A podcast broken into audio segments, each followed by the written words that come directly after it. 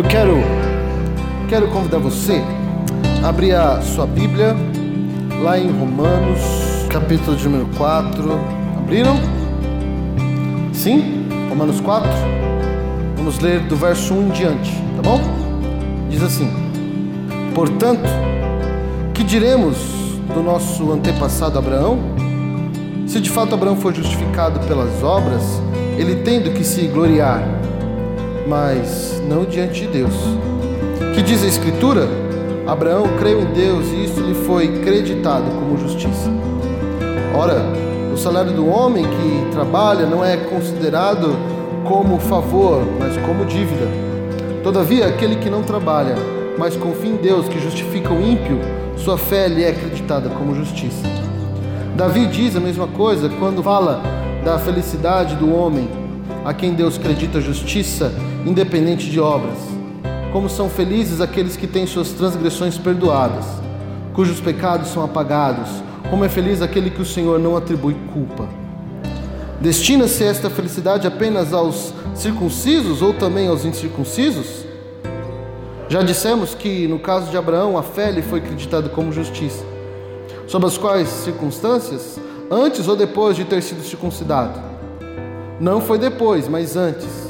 Assim ele recebeu a sua circuncisão como sinal, como selo da justiça que ele tinha pela fé, quando ainda não fora circuncidado.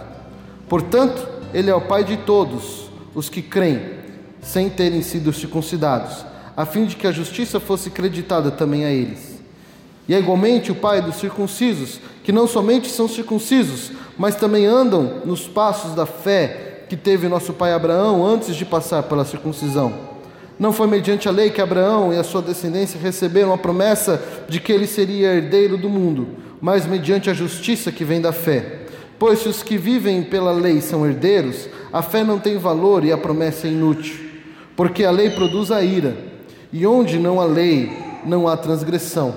Portanto, a promessa vem pela fé, para que seja de acordo com a graça, e seja assim garantida a toda a descendência de Abraão, não apenas aos que estão sob o regime da lei, mas também aos que têm fé que Abraão teve.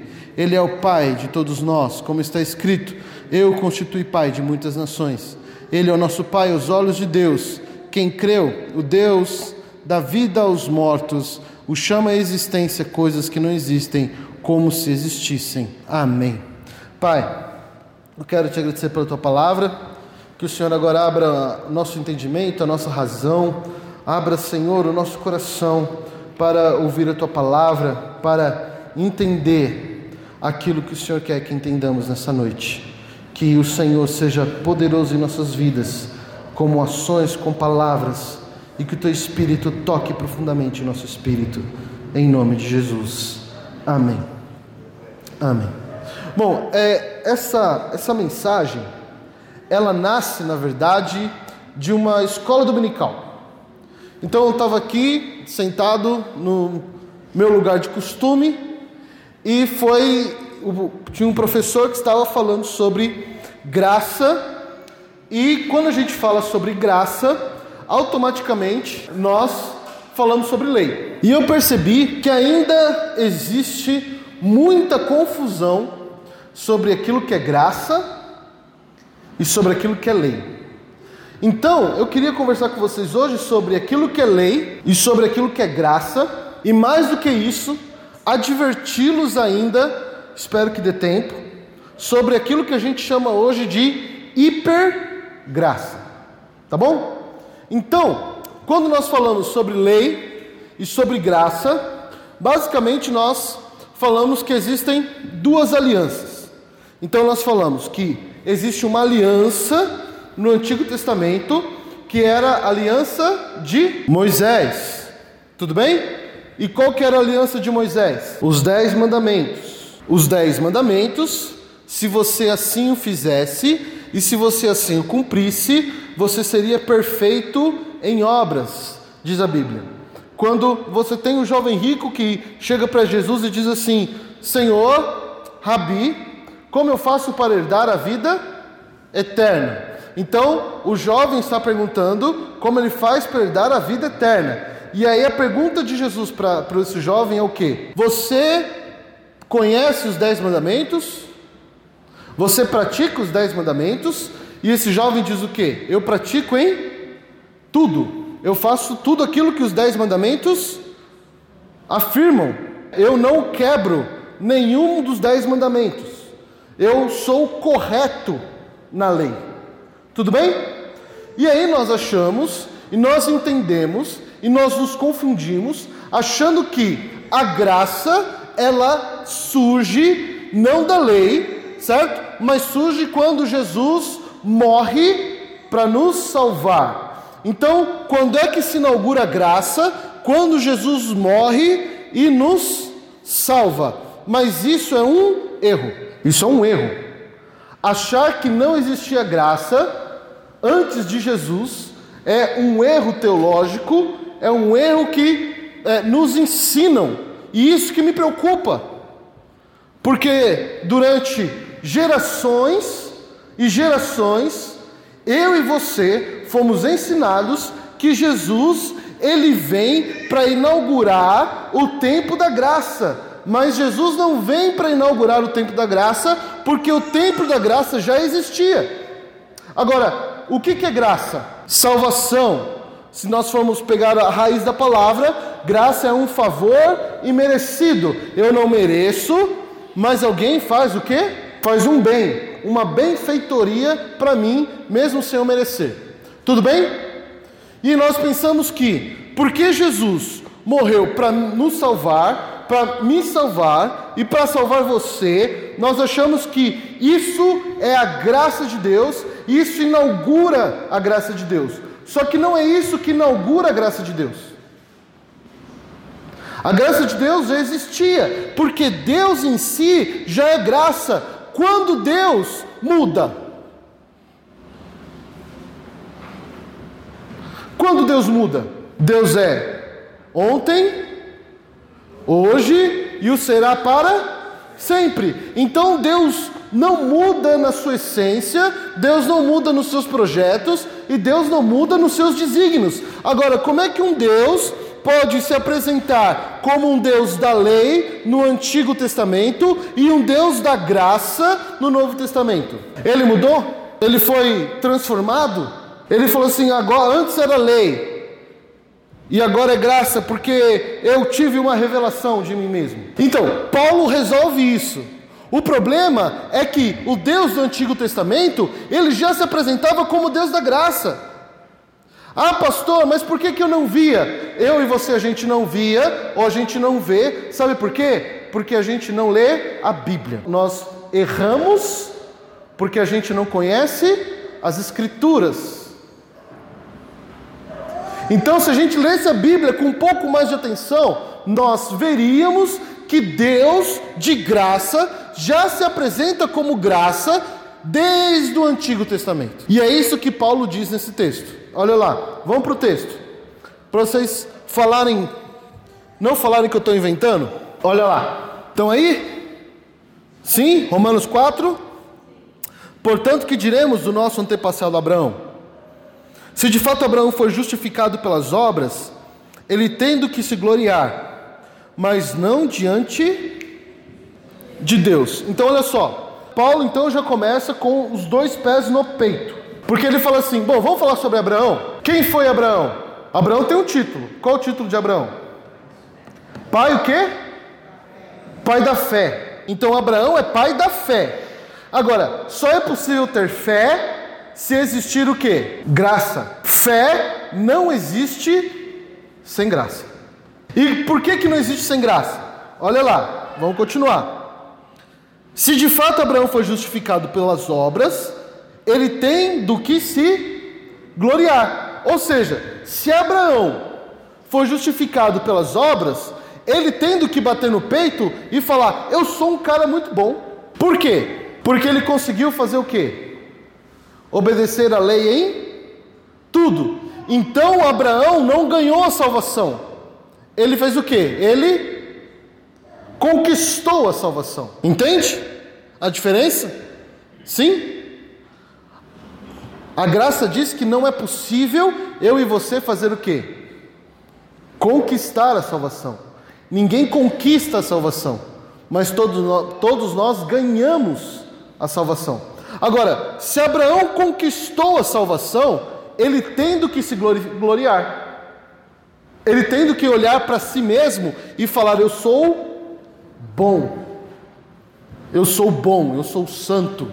Olha só como eu sou especial. Certo? Então o texto continua. Olha lá. Verso 4. Ora, o salário do homem que trabalha não é considerado como favor, mas como dívida. Se Deus olha para mim e fala assim: se você fizer os dez mandamentos, se você cumprir todos os dez mandamentos, você vai para o céu. Então, Deus, se eu cumpro os dez mandamentos, eu tenho, Deus faz o que? Me, Deus me deve. Então, se eu sou santo, se eu sou perfeito nessa terra, eu posso exigir de Deus a salvação. Por quê? Porque eu cumpri aquilo que foi me prometido. Deus tem uma dívida para comigo. Assim como aquele que trabalha, no final do mês, o patrão tem uma dívida. Certo?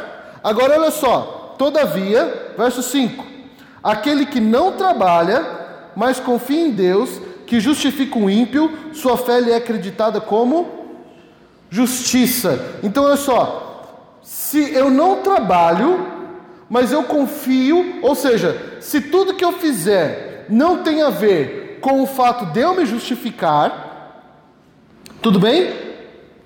Deus olha para mim e vê em mim o que?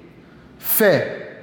E por conta dessa fé, Deus acredita em mim justiça. Ou seja, Deus me salva. E por que, que Ele me salva? Pelo meio da minha fé. Ou seja, não é pela obra que eu faço, não é por aquilo que eu faço, mas pela fé que eu possuo, pela fé que eu tenho. Qual fé? Fé que Jesus Cristo morreu para me salvar. Agora, olha a fé de Abraão. Não existe graça se não houver fé. Abraão, é, Deus chega para Abraão e fala assim: Abraão, sai da tua terra, da tua parentela e vai para onde?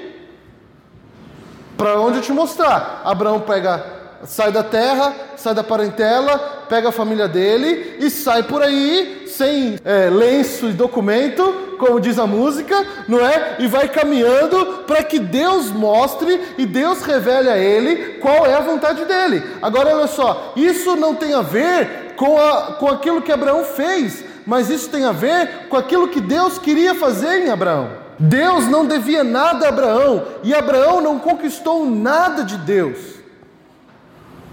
Deus simplesmente deu a Abraão aquilo que ele queria. Tudo bem até aí? Sim? Verso 6. Davi diz a mesma coisa. Quando fala da felicidade do homem a quem Deus acredita justiça, independente de obras.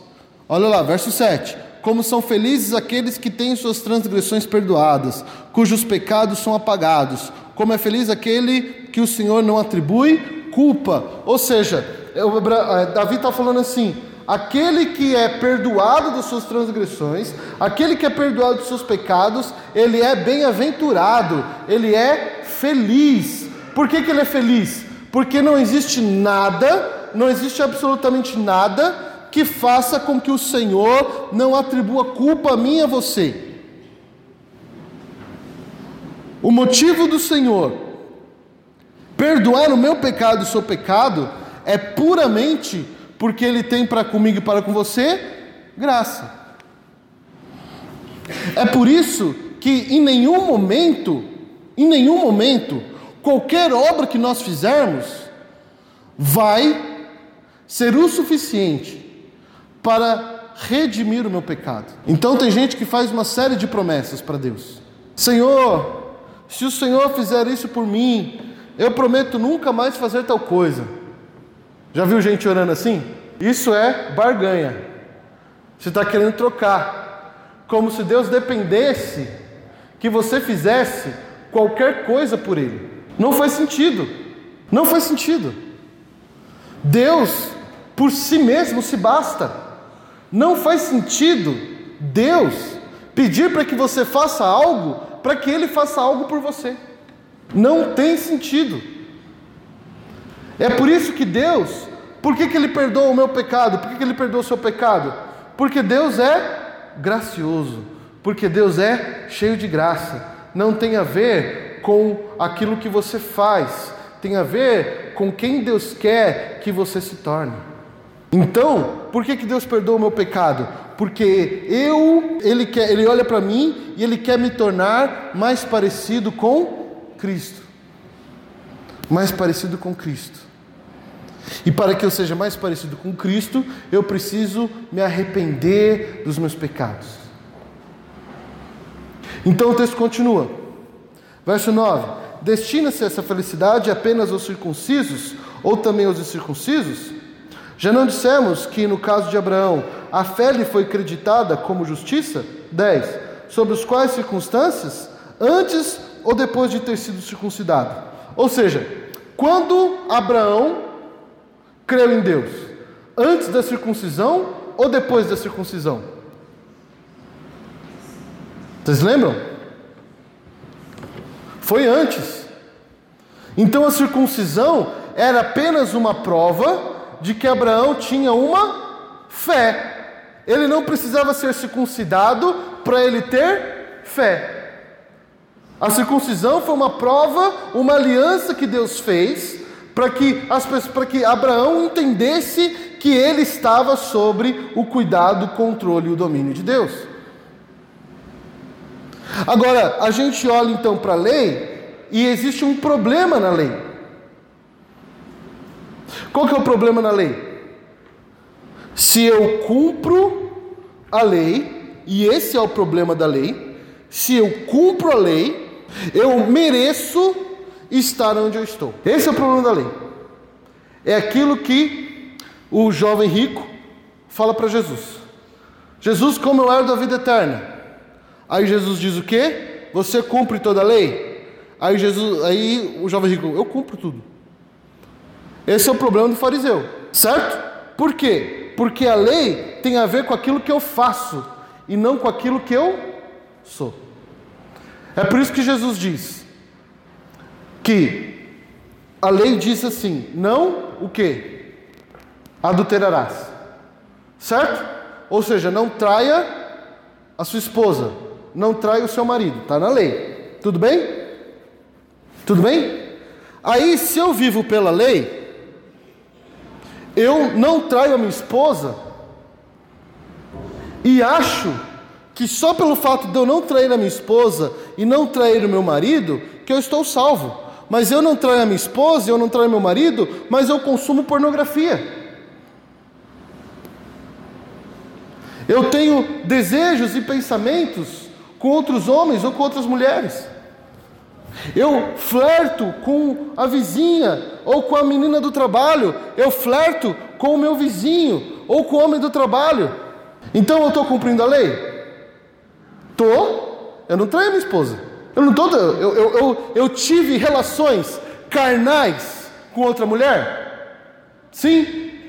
Sim? Não. Então eu estou na lei. Eu estou cumprindo a lei. E aí vem Jesus e diz assim: a lei diz que você não pode adulterar. Eu, porém, vos digo: se você sequer pensou, você já já pecou. Foi o que o texto que a gente leu aqui. Porque a lei diz o que? Não matarás. Certo? Mas se você se irá contra o seu irmão, você já Pecou. Porque você não levantou um dedo contra o seu irmão, mas no seu coração você quer, na verdade, o que? Matá-lo, você quer feri-lo, você quer acabar com ele. Então você não o praticou de fato, mas você matou. Então você, se alguma vez já pensou em colocar um veneno na comida do seu marido, você diz assim: Eu nunca vou fazer isso, pastor. Mas eu já pensei. Se você, Se você já pensou, né? Aquele seu vizinho barulhento. Esses dias eu matei uns três lá. Tinha o vizinho, o vizinho, o vizinho resolveu dar uma festa de karaokê, né? E as músicas até eram boas, assim, tinha o Renato Russo lá, tinha um rock legal, não era aquele, não era forró, não era. Mas ele fez isso até as três horas da manhã. E eu na cama, orando e pensando assim: Senhor, ainda bem que eu não tenho uma arma, mas eu queria ter esses momentos. Ainda bem que eu não tenho uma granada, um coquetel molotov, a bazuca. Ainda bem que eu não conheço ninguém da, da, da, do PCC, ninguém da polícia. É? Se não, é, no pensamento, eu matei uns três ou quatro. Para Deus, para a graça, não há distinção entre você pensar e fazer. Entende? Então você é um assassino. A lei diz: Eu não sou porque eu não matei ninguém de fato. Mas a graça diz: Você é porque você intentou no seu coração matar o seu irmão. Entende a diferença? Então, pela lei, eu posso cobrar e dizer: Olha só, Olha só, eu sou perfeito. Eu sou perfeito. Mas pela graça, eu tenho que dizer o que? Misericórdia. Ai de mim, eu sou um pecador. Aí foi perguntado assim na, na, na, no lugar onde a gente estava. Foi perguntado assim: o que é pior? A lei ou a graça? E aí a maioria das pessoas disseram assim: pior é a lei. Não, gente. Muito pior é a graça. Porque a lei, ela tem um compromisso com aquilo que você faz. A graça tem um compromisso com quem você é. Entende? Então assim, se você fosse escolher entre lei ou graça, você escolheria o quê? Eu escolheria lei. Porque é muito mais fácil. Olha só o que, que Jesus diz para o jovem rico, falando do jovem rico: uma coisa só, o que? Te falta. Pega tudo que tem, dá aos pobres e segue. Não é isso? Agora, eu vou dizer uma coisa para você. Jesus não pede, nem para mim e nem para você, aquilo que Jesus não tem condições de fazer. Então, você concorda comigo que uma, um homem de 30 anos ainda é considerado jovem? Sim? Você concorda comigo que um jovem de 30 anos que tem um pai que é dono do ouro e da prata é rico? Hã? Sim? E Jesus tinha quantos anos? 30. E o pai dele era dono de ouro e de prata? Então Jesus era o quê? Então era um jovem rico falando para outro jovem rico. E aí o jovem rico falou assim: O que, que eu preciso fazer para herdar o quê? O reino dos céus. Aí o que Jesus está fazendo? Está batendo no peito e falando assim: Faça igual eu. Siga os dez mandamentos como eu sigo, mas isso não é suficiente deixe tudo e me segue. Aí você diz assim: é fácil para Jesus falar, ele não deixou nada. Como não deixou? Ele deixou simplesmente toda a glória. Ele deixou infinitamente mais daquilo que o jovem rico deixaria. Quanto é que o jovem rico deixou? Quanto é, que, quanto é que ele tinha de fortuna? Uns 2 milhões? É, porque hoje em dia, se você tem um milhão, você não é mais rico, né? Um, quem, quem é que faz alguma coisa com um milhão? Um milhão resolve a vida de alguém? Resolve a vida de ninguém. Não é? Um milhão? Milhão é nada. Vamos pensar que ele tinha uns 2 milhões. Ele era rico? Muito. Mas Jesus deixa muito mais do que o jovem rico? Ele abandona muito mais do que o jovem rico? Ou seja, Jesus não fez infinitamente mais daquilo que ele estava pedindo para o jovem rico fazer? Então, o jovem rico estava na lei, mas Jesus estava na graça. Olha só, a graça custou tudo para Jesus e a graça custou tudo para Deus. Então, o que, que a graça vai custar para mim e para você? Se você acha que a graça vai custar pouco para mim e para você, você está olhando a graça de uma forma errada, porque a graça vai custar tudo para mim e vai custar tudo para você também. Jesus diz o quê? Quem é aquele que quer ganhar sua vida tem que fazer o quê? Perder. Porque aquele que quer manter e conservar sua vida, esse alguém vai. O que vai acontecer com essa pessoa? Vai morrer. Então a gente hoje vive, e esse é o problema, que a gente hoje vive, sabe no que? Naquilo que a gente tem chamado, e as igrejas têm pregado isso, de hipergraça. O que, que é hipergraça? É você olhar para Jesus e dizer assim: Jesus morreu pelos nossos pecados, então Jesus perdoa tudo. É verdade isso?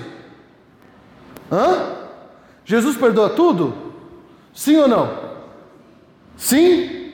Sim. Mas quantas vezes Jesus perdoa tudo? Já paramos para pensar nisso? Eu tenho um problema de roubo. Eu gosto de roubar. Sou viciado em roubar celular na rua. Certo? Então, eu roubo. Mas eu sei que é errado. Eu vou lá e faço o quê? Peço perdão. Deus perdoa? Perdoa. Aí, eu vou lá e roubo de novo o outro celular. Eu sei que é errado. Aí eu vou lá e peço perdão. Deus perdoa? Sim ou não? Sim? Para vocês que responderam sim, abra sua Bíblia, por favor, em Hebreus. Nós pecamos porque nós não lemos a Bíblia. Hebreus 10. Eu vou esperar todos abrirem.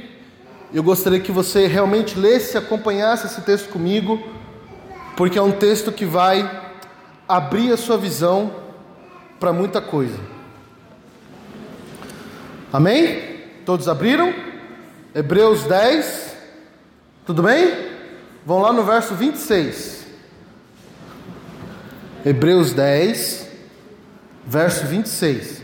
Eu quero trabalhar com, com, com esse texto com vocês com bastante calma. Então diz assim: Se continuarmos a pecar deliberadamente, depois que recebemos o conhecimento da verdade, já vamos para aqui. Então olha só, o texto de Hebreus, a Bíblia, está dizendo que nós, se continuarmos a pecar, depois que a gente o quê? Depois que a gente conhece a verdade. Então, nós sabemos que é errado, e mesmo sabendo que, que, que é errado, nós continuamos pecando. Tudo bem? Todo mundo comigo até aí? Vamos continuar. Já não resta sacrifício pelos pecados. Ou seja, o que, é o sacrifício? Eu sacrifico para que eu seja o que? Perdoado. Mas se eu sei que eu estou pecando, e eu continuo pecando, mesmo sabendo que é errado, a Bíblia diz que não tem o que? Não tem perdão. Não tem perdão. Quem está dizendo isso? É o pastor Daniel? Você está lendo aí na sua Bíblia? Sim? Eu não quero colocar um peso na sua vida. Eu preciso que você entenda o texto. Que cada um de nós entenda o texto. Verso 27. Mas tão somente uma terrível expectativa de juízo e de fogo intenso que consumirá os inimigos de Deus. Então, olha só, a Bíblia está dizendo que aqueles que pecam e sabem que estão pecando, eles são inimigos de Deus. E isso é graça, não é lei. Não estamos falando de lei aqui. Estamos falando de graça. Continuando, 28. Quem, e aí ele vai mostrar por quê.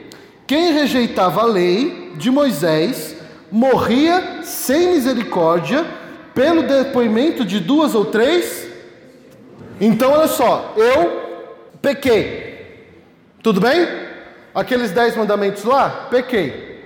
Aí vem duas três testemunhas, falou, falou assim para Moisés: Moisés, o Daniel pecou. O que, que a lei falava para mim fazer? Isso, três testemunhas falando que eu pequei, o que aconteceu comigo? Morria. Tudo bem? Então, continua. 29. Quão mais severo castigo julgam vocês merece aquele que pisou aos pés do Filho de Deus e profanou o sangue da aliança pelo qual ele foi santificado e insultou o Espírito da Espírito da Então a gente está falando de isso. Agora olha só, se alguém morre no, na lei por três testemunhas, se você pisa no sangue do cordeiro, porque é isso que o texto está falando, você foi redimido do seu pecado por Cristo? Sim? O sangue do cordeiro foi na sua vida e te perdoou? Sim?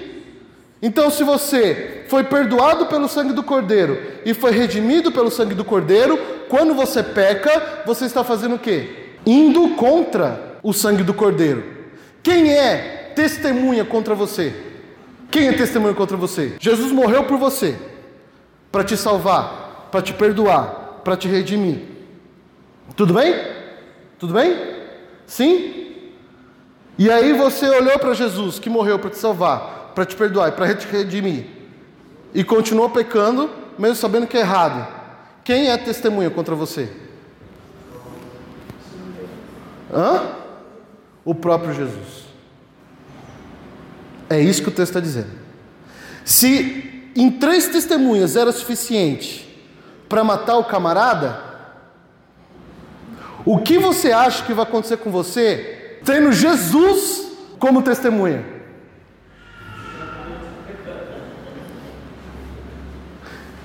Entende? E isso é graça. Isso não é lei, isso é graça. Certo? Verso 30. Pois conhecemos aquele que disse: A mim pertence a vingança, eu retribuirei, e outra vez o Senhor julgará o seu povo. Terrível coisa é cair nas mãos do Deus vivo. Terrível coisa é cair nas mãos de Deus. Então qual que é o problema hoje? A gente vive essa, essa graça que a gente chama de hipergraça. Eu peco, eu peço perdão e Deus me perdoa. Só que é isso que a Bíblia diz? Vocês viram hoje. Agora, olha só, qual que é o problema? A gente se relaciona com Jesus que morreu na cruz para nos salvar, mas a gente não se relaciona com o Cristo que é o nosso Senhor. Então a gente quer esse Jesus que é um cara amigo, que é um cara legal, que é um cara bacana, que é um cara que dá tapinha nas costas, mas a gente não quer Jesus da ilha de Pátimos, que quando João olhou para Jesus lá no começo de Apocalipse, o que aconteceu com ele? Hã? Ele caiu como morto. Então, o Jesus que morreu para nos salvar, esse já foi, gente. Porque o Jesus que vai vir, vai ser aquele que vai vir em toda a sua glória. Então, o amor, ele me aproxima de Deus, mas o que me mantém perto de Deus é o temor que eu tenho por Ele. Por quê? Quem tem a capacidade de te deixar mais irado? Alguém que você conhece, confia e ama, alguém que você sabe que nunca existiu? Quem tem a capacidade de te deixar mais irado? Isso. Certo? Então, quanto mais eu amo uma pessoa, quando ela me decepciona, mais raiva, mais ira, mais ódio, mais vontade de matar eu tenho dessa pessoa. Não é isso? Não é isso?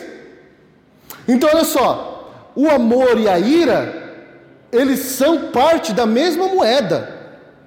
Agora olha só, você está na igreja, você se relaciona com Deus, você toma ceia do Senhor todo primeiro domingo do mês dessa igreja, você diz que você é cristão e você peca, você acha que Deus fica mais irado com você ou fica mais irado com alguém do mundo?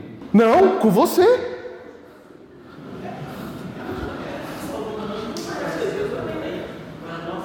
Quem se relaciona mais com Deus? Quem conhece a palavra. Quem conhece a palavra e peca? E quem não conhece a palavra e peca? Deus fica mais bravo com quem? E peca. Quem conhece a palavra e peca, Deus fica mais irado. Então eu não quero receber a ira de Deus. E porque eu não quero receber a ira de Deus, eu me dobro em obediência. Eu me ajoelho em obediência. Por quê? Porque vai chegar um dia que Deus não vai mais aceitar o meu pedido de perdão. Ah, pastor, mas como é que, como é que isso acontece?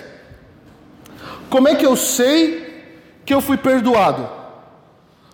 Você precisa estar arrependido.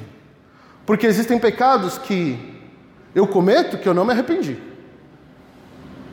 E aí a gente precisa ser sincero com Deus. É, eu já passei dessa fase de pedir perdão para Deus por tudo. Ou fazer aquele, aquele, aquele pecado, aquele pedido de perdão embaciada, sabe? Né? Pecado você comete um por um ali assim, ó. Tum, tum, tum, quando você vai orar, você fala assim, Senhor, perdoa meu pecado aí. E você acha que Deus vai perdoar. Então assim, tem pecado que eu falo assim, Senhor, eu pequei, eu peco. E se eu tiver oportunidade, vou pecar de novo. Então como é que eu faço? Eu peço perdão? Eu falo, me perdoa? Não, eu falo assim, Senhor, me ajuda a mim me arrepender. Porque quando me arrependo, eu não peco mais. Ponto. Então, se eu peço perdão e eu continuo pecando, eu não fui redimido, eu não fui lavado no sangue do Cordeiro naquela área. Entende? Então tem áreas na nossa vida que o sangue do Cordeiro ainda não passou. Porque a, graça que me salva precisa ser a graça que me transforma. Não adianta eu dizer que eu fui agraciado, que eu fui salvo por Deus, mas eu tenho um casamento terrível. Porque a graça que foi capaz de me salvar não é a, não é a graça que é capaz de transformar o meu casamento? A graça que foi capaz de, de, de, de, de me salvar não é a graça que foi capaz e que é capaz de transformar o lugar onde eu estou? A graça que é capaz de me salvar não é a graça que é transformadora na vida dos meus filhos? Entende? Então, qual é o tipo de graça que eu estou tendo? Se eu acredito e se eu creio na graça que me transforma, eu preciso crer que essa graça ela pode inundar todas as áreas da minha vida. Ela pode me transformar e me tornar santo em tudo que eu tenho. Ah, pastor, então provavelmente cada um de nós vai morrer sem que todos os pecados sejam perdoados. É verdade isso? Sim. Sim. Talvez você morra e nem tudo você deixou aos pés da cruz. E aí eu vou para o inferno, pastor, segundo o texto aí que a gente leu? Não. Significa apenas que você será julgado pelo pecado que você de estimação que você teve. Certo? Então, se você é uma pessoa muito boa, se você é muito bom de argumento, ou a dica que eu dou para você é: mantenha o seu pecado. Porque um dia você vai chegar diante de Deus E Deus vai falar assim: Daniel, esse pecado aí, me explica aí por que, que você não, não entregou para mim.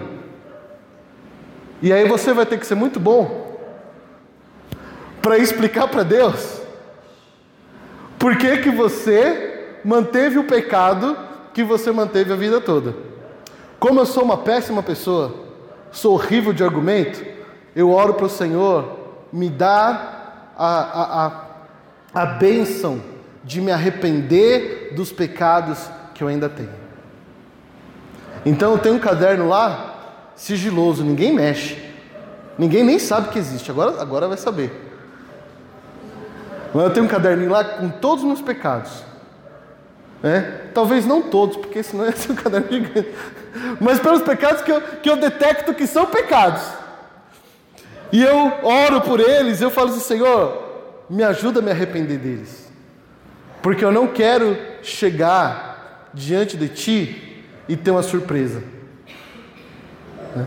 Eu não quero chegar diante de Ti e o Senhor falar, olha, você Daniel, você passou a vida inteira no púlpito, mas a sua vida nunca foi um púlpito. Então, a graça que me transforma, a graça que me salva, precisa ser a graça que me transforma. Então, a gente tem muito amor pelo Senhor. E nós estamos cheios, nós estamos gordos de amor pelo Senhor. Mas Deus tem mostrado para mim e tem me incomodado muito que a igreja brasileira não está precisando mais de amor, ela está precisando de temor. Porque aquilo que vai barrar o meu pecado não é o quanto Deus me ama. Aquilo que vai barrar o meu pecado é ai de mim. Ai de mim se eu levantar a voz para minha esposa. Ai de mim se eu roubar o meu patrão. Ai de mim se eu mentir. Ai de mim se eu me entregar à pornografia. Ai de mim se eu fizer é, é, esse tipo de coisa. Ai de mim se eu gritar. Ai de mim se eu desonrar o meu filho. Ai de mim. E aí, quando a gente tiver esse temor no coração, e quanto mais temor nós tivermos no coração, mais amor nós vamos demonstrar. É curioso isso, né? Eu contei isso para vocês. É, eu estava, há um bom tempo atrás, eu estava passando por na casa reclamando da Josi. Estava reclamando da Josi, reclamando da Josi, reclamando da Josi. Aí eu acho que Deus deixou falar assim: fala, filho, fala. Você quer falar? Fala, vai, vai falando aí. Eu falei, falei, falei, falei, falei. Depois de meia hora que eu estava reclamando da Jos, eu escutei nitidamente a voz de Deus falando assim: Daniel,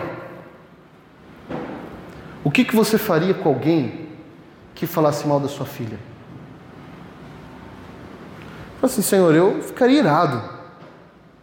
Dependendo do que, do que falasse, ia para cima. Ele falou assim: a Josi é minha filha. Gente, eu tive medo. Medo de Deus. Porque Deus estava olhando para mim e falando assim: Você realmente vai falar mal da minha filha? É realmente isso que eu estou ouvindo? Eu parei de passar o pano na casa na hora. E eu fui me ajoelhar. Eu me ajoelhei e eu pedi perdão para Deus. Me arrependi naquele momento. E eu nunca mais falei mal da Josi para Deus. Sempre, sempre que eu vou começar a falar mal da Josi, eu lembro, eu falo assim: ai de mim. Essa mulher aí, essa mulher é filha de Deus. É, eu não, não, não tem para onde correr, né? Vou falar, vou falar, vou falar para quem? Não, Deus. A única oração que eu falo foi assim, Senhor, ó, trata a sua filha lá. O Senhor sabe que. O Senhor sabe do que ela precisa. Entende? É esse temor que a gente tem que ter. Porque a graça que me salva é a graça que me transforma. E Deus não quer que você seja apenas salvo pela graça. Deus quer que você seja transformado pela graça. Mas para que você seja transformado pela graça, você não precisa só do amor de Deus, mas você também precisa do temor de Deus. Porque terrível é cair nas mãos do Deus vivo. Não espere Deus puni-lo. Não espere Deus puni-la. Entende? Não espere Deus olhar para você e falar assim: esse meu filho tem e está se desviando do meu caminho. Vou, vou ajeitar aqui. Vou pesar a mão sobre ele. Não espere que Deus pese a mão dele sobre a sua vida. Tenha temor do Senhor. Dobre o seu joelho perante Cristo. E que você se arrependa de tudo aquilo que você precisa se arrepender. Amém? Eu quero orar por você. Gostaria que você se colocasse de pé. E eu não sei qual pecado que você tem. E realmente eu não quero saber. Isso aí é você com Deus. Mas eu gostaria que você colocasse isso diante de Deus.